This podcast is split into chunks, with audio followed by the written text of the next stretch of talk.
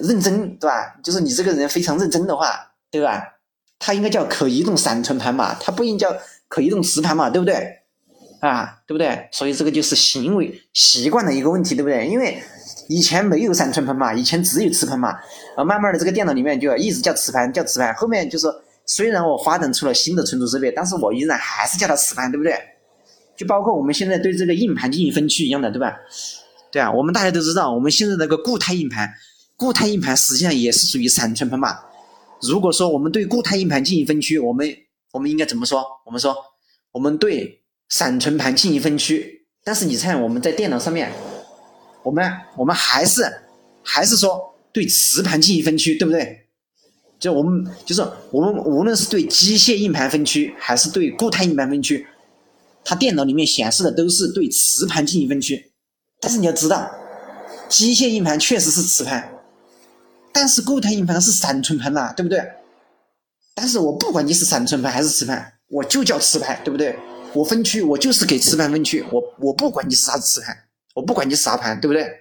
哎，这这就是一个称呼。所以说现在，就是现在我们电脑上用这些东西啊，大家不要太认真啊，对，不要太认真。如果你认真的话，那你就发现你很失望的，对不对？因为很多东西你认真起来，对吧？认真起来你就输了，对不对？哎哎，这个就没意义了，是不是？经过我上面的介绍和一个对比啊，大家大概清楚了。哎，那么这个产品，哎，他们是怎么来区分的，对不对？那我怎么看代数？哎，大相信大家都清楚了，对不对？当然，这只是一个大概啊，那我们就来具体的讲一下，对不对？我们还是讲酷睿啊，具体讲一下这个酷睿。好，首先我们来说出一个完整的一个名字啊，比如说它一个完整的名字叫英特尔，对，我们还是用这个 i7 来举例子啊，比如它的完整名字叫英特尔酷睿 i7。幺零七零零 K，好，我们首先来讲第一个，英特尔酷睿，对不对？英特尔是什么？知道吧？对，英特尔就是厂家名称，对不对？哎，这一个 CPU 它是哪一个厂家生产的？对不对？酷睿是啥？酷睿就是品牌名啊，对不对？比如说我英特尔厂家下面，我的处理器分分几个品牌，我有酷睿的品牌。我有奔腾的品牌，对不对？我还有赛扬的，我还有自强的，对不对？对吧？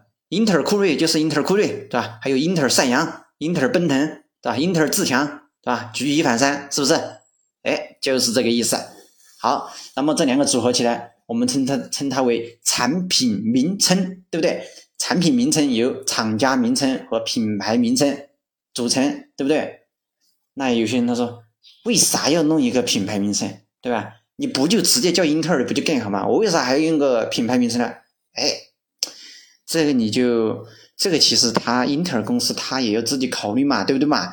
他肯定要把这个市场进行一个分嘛，对不对？他要把市场分成几块嘛，比如说呃这一块市场是一个高端市场啊，这一块市场是一个低端市场，然后这一块市场我是专门给呃企业客户使用的，然后这一块市场我又是专门给呃政府。对吧？给政府单位用的，对不对？对它每一个下面分下来，是不是？它这个是不是就进行这个人群的这个区分呢？对不对？所以说，它为啥子要分这个品牌？所以大家都知道了哈。所以说，那么酷睿就是代表主流品牌，奔腾啊，奔腾代表的是低呃，这个不能叫不能嗯。低端吧，对吧？我把它理解为低端吧，对不对？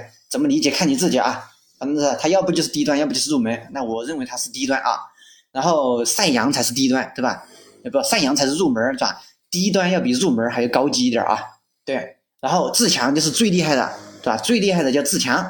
但是自强呢，它是服务器，它不面向个人消费者，是不是？哎，当然他说有些人他说现在市场上有些人他使用自强处理器，就个人玩家也使用处理器。自强的，对吧？但这个是实际上它就是它这个属于不正确使用 CPU 啊，它这个叫不正确使用 CPU，对不对？因为人家英特尔公司都说了，我面向你消费者市场，你就是赛扬、奔腾和酷睿，对不对？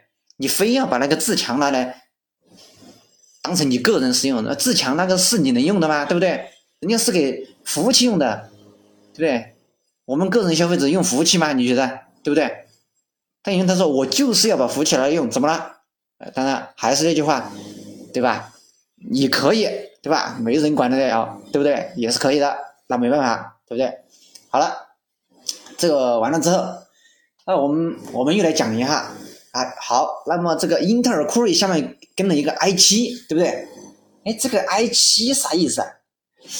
哎哎，他有些人他就他就他就感到很疑惑了，对吧？你品牌后面还跟 i 七，你你不不直接跟型号，你还跟 i 七干啥？对不对？那么我又要跟你说了，对不对？这个 i 七实际上是一个细分，对不对？哎，对，这个叫细分。比如说啊，比如说我英特尔把一个大的市场分成了多个市场，比如说有企业市场、有政府市场，还有个人市场，对不对？那我对这每一个市场下面，我要不要进行继续来细分，对不对？哎，对，就像这个 i 七。i 三、i 五、i 九，这个我们叫做细分市场，对不对？记住，它是细分市场，一定是细分市场啊！对，它是已经被分类的市场下面的一个细分市场，对吧？这个叫精准人群，对吧？哎，你可以，我们经常现在听到这个叫精准人群嘛，对不对？就我们我们不管是做什么东西，然后，我们都说我们一定要精准人群嘛，对不对？哎，你看人家这个。英特尔这个公司，它也是搞了一个精准人群，对吧？i 三、i 五、i 七、i 九就是精准人群，是不是？好，然后这个官方定义的话，它把这个叫做品牌修饰服，对不对？对吧？当然，它官方的说法它叫品牌修饰服，但其实它本质呢，它就叫细分市场，对吧？哎，大家一一说，对吧？大家一听说这个品牌修饰服，大家也听不懂，对吧？哦，人认为修饰品牌，对吧？为啥要对品品牌修饰？因为我要细分市场。所以说我要对这个品牌进行修饰，对不对？那么 i 七它就是一个细分市场的一个品牌修饰服，对不对？i 三、i 五、i 七、i 九都是啊，对不对？好，既然是细分市场，那我就来给大家讲一下具体如何细分呢？对不对？那么 i 三对应的是酷睿这一个细分市场里面的低端人群，i 五。对应的是酷睿这个细分市场里面的这个终端人群，i 七对应的是这个呃细分市场里面的中高端人群，对不对？i 九对应的是这个酷睿这个细分市场里面的高端人群。哎，大家都懂了哦，原来 i 三、i 五、i 七、i 九啊，一个是啊有低端、中端、中高端，还有高端，对不对？哎，大家都知道，对吧？而且这个大小是数字越大。呃，它的呃，就是数字越大，怎么说？就是数字越大，它那个人群等级就越高嘛。意思就是，你实际上就是说你的消费能力越越强嘛。就就是消费能力，说白了，对不对？对吧？i 九大于 i 七，大于 i 五，大于 i 三，对不对？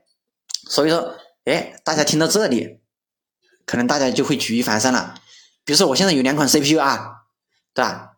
比如说我们都是幺幺，是吧？我现在是假设啊，有可能没有这个型号哈，大家不要介意啊。反正我只是假设。比如说我现在说 i 七幺幺九零零 K，是吧？还有一个是 i 七 i 九幺幺九零零 K，大家觉得哪一个 CPU 好？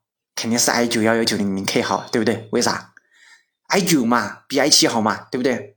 对呀，看是不是举一反三，一下子就把这个就把这个就怎么说？就这个就细分出来了，是不是？对吧？我们就把它理解出来了，对不对？好了，但是有些人他又反驳，对吧？他有些人他又他又他他说，哎，你这个不对，谁说的那个这个 i 七 i 九就一定比这个 i 五要好啊？呃，不比 i 七要好啊，对不对？那有些 i 九还没有 i 七好，哎，对吧？我只能说，哎，你刚才对吧？对我们这个对比是怎么对比？我们是横向或者是纵向的对比，对不对？我们是在相同条件下对比。比如说，我同样二零一七年我生产了一款 CPU，对不对？我生产了一个 i 七，我生产了一个 i 九，你觉得 i 九好还是 i 七好？肯定是 i 九好。但有人他说，他有些人对比他怎么对比的？他说啊，我二零一零年生产了一款呃 i 五，对不对？然后我二零五零年生产了一款 i 五，对不对？你这差了多少年了？是不是？这这几十年了，然后你，然后你你就把这两款 CPU，你说我二零五零年生产的这个 i 三，对不对？比二零一零年生产的那个 i 五还要好？哎呀，你这个咋对比嘛？对不对？你年代都不一样，你咋对比？对不对？所以不能对比，对。所以有很多那个商家嘛，就是我经常看那个，就外面经常看到有些商家，他说：“哎，他说 i 七处理器，他说我给你配的 i 七处理器。”然后我一看，哎哎，对，你是 i 七处理器，但是你那个 i 七处理器是 i 七幺幺多，就是你的 i 七是幺叉叉叉，啥意思啊？i 七第一代，你看现在都发展到第几代了？现在都十一代、十二代了，就是现在应该是 i 七幺幺叉叉叉。或者是 i 七幺二叉叉叉，对不对？结果你那个还是幺七 i 七幺叉叉叉，然后你说我这个我是 i 七，对你确实是 i 七，但是你这个 i 七可能还没有我现在这个 i 三好，对不对？我 i 三是属于低端，但是我都是二零对吧？二零二零年的，是吧？我二零二零年低端要比你二零零零年的那个高端肯定还要好，对不对？对。所以说，我们这个对比一定是同一代对比，也就是同一年对比、同一代对比，在其他条件相同的情况下对比，不要在不同条件下对比啊！很多商家他对比这个 CPU，对吧？就是他有些忽悠别人嘛，他就说他在不同的代数之间比啊，很多人一看就说：“哎呀，i 七呀，i 七比 i 三好啊，比 i 五好啊！”啊，你就错了啊！注意啊，这个那可能是一个小坑啊，大家平时要注意一下，对吧？你理解了这个东西，我相信。以后大家肯定不会，不会再上这个，不不会被这个忽悠了啊！如果你要是再被忽悠的话，你就仔细来再来听一听，对不对？啊，这个就是你自己的问题了啊，没代表其他问题。那那有些人他说，i 三、i 七、i 九，他妈，他这个是啥意思啊？就说你这个 i 是啥意思啊？对不对？i 是啥意思啊？对不对？那你说。你把七八九给我解释了，对吧？我知道七八九数字越大越好嘛，就人的这个思思维习惯嘛，对不对？那 I 是啥意思啊？I 就是英特尔的意思，对不对？英特尔公司嘛，I N T E L，对不对？英特尔的首字母是什么？I，对不对？I 七就是英特尔七，哎，就是英特尔，哎，七系列的产品，对不对？这对吧？I 理解了吧？对不对？哎，好，行，好，好，我们再来下一个，I C 下面就是。幺零对不对？比如说啊，幺零啥意思啊？幺零就是代表第十代是吧？第一零代就是第十代，对不对？如果是九呢，就是第九代；如果八呢，是八代。所以说，所以说这个数字有可能是一个一位的一个数字，还有可能是两位的数字。但是我不管你是一位数还是两位数，你代表的都是代数，就是第几代，对不对？几代就是生产日期嘛，对不对？哎。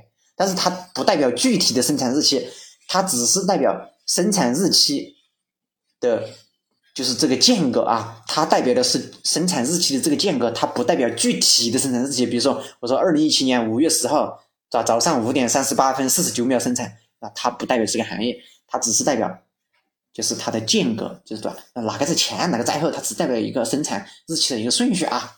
哦，大家。对，一定要理解生产，对吧？我我这边说生产日期指的是生产日期的顺序啊，不是代表生产日期某一个真正的具体的日期，对吧？你像那个一零，它怎么代表具体日期嘛？是不是？它也代表不了嘛，对吧？行，好了，嗯，这个相信大家应该好理解啊。就这边需要注意的是，就是就是这个有可能是一位数字，有可能是两位数字，对，这个也就是比如说九。对吧？九八零零九是一位数字，八八零零八是一位数字，幺零零零幺零是一位数，两位数字，幺幺零零是两位数字，你记住啊。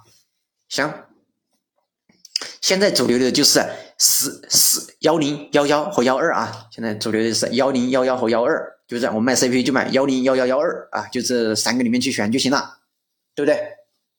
好，好完了之后，后面是不是？又有一个三位数字，对不对？这个三位数字，我刚才说了，它代表的是性能，对不对？哎，性能这个东西，哎，有点抽象。什么叫做性能这个东西，对吧？你说一个性能，我咋理解这个性能，对吧？那我平时说，哎，这个 CPU 性能怎么样？CPU 性能怎么样？啊，你这儿直接跟我说性能，对吧？太抽象了吧？我怎么理解这个性能呢？好，那我就具体的给解释一下。那么这个性能，那么官方是怎么定义这个呢？官方它把它不叫性能，对吧？我们通俗理解就叫叫性能。官方它把这个定义为 SKU。哎，哎，有人他说了，你一说官方这个定义，对吧？我更不理解了，对吧？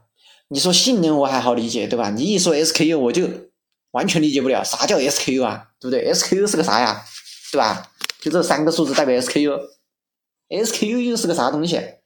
哎，SKU 实际上就是一个编号，就是我对这个，比如说我 i 七幺幺，对吧？就是我对 i 七十一代的这个 CPU 给它进行一个编号，但是这个编号呢，它也不是胡乱编号，对不对？我编号我是有一定规则的，对吧？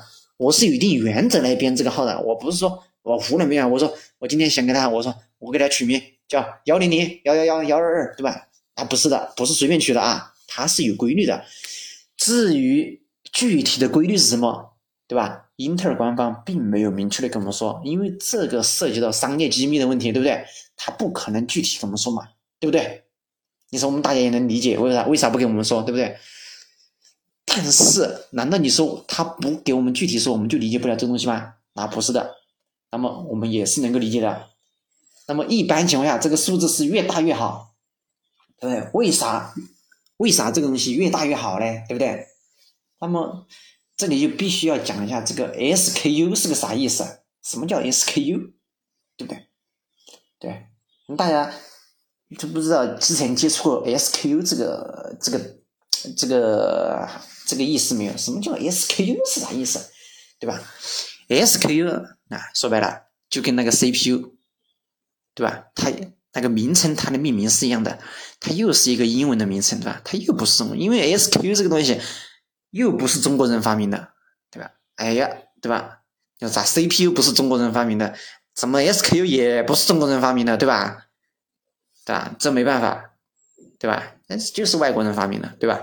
哎，SKU 是外国人发明的，那么这个 SKU 跟那个 CPU 对吧？命名有点类似，它也是三个单词的首字母，对不对？S 什么意思啊？S 就是 stock，对吧？S 就是 stock，对不对？stock 啥意思啊？S T O C K，对不对？stock，S T O C K 啥意思啊？库存，对吧？S 就是库存，K 啥意思啊？K 就是 keeping。Keeping 啥意思啊？K E E P I N G 怎么写的？对不对？K E E P I N G Keeping 啥意思啊？Keeping 就是保持、占有的意思，就说库存保持。哎，是什么叫库存保持？哎，其实大家，因为我们这个是属于英文直译啊，但是如果说你理解理解记忆的话，你就知道保持一个库存啥意思。实际上，它就是说你这个库存的一个数量，对不对？哎，它是不是来描述你这个库存的一个单位，对不对？哎，那接下来那个 U 出来了，U 就是 unit，是吧？unit 前面我们讲 CPU 的时候，？CPU 那个 U 也是 unit，那么这个 SKU 的 U 也是 unit，对吧？unit 是吧？写怎么写的？unit 单位单元，那么全称它就是库存占有单元，对不对？哎，他说，你直译过来就是库存占有单元嘛，对不对？库存占有单元到底是个啥意思啊？啊，有人有人他也搞不懂啊。实际上，像有些翻译啊，你不能直译，对吧？你这个他直接直译过来，库存占用单元没错，但是我们更具体的应该是库存量的单位，对不对？所以就说我是一个单位，我 SKU 是一个计量的一个单位，我这个单位是在表示你的一个库存量的一个单位。哎，大家懂了？原来 SKU 是代表库存量的一个单位，注意，哎，大家记住，SKU 是什么单位？库存量单位，是不是库存单位？不是库存单位哦。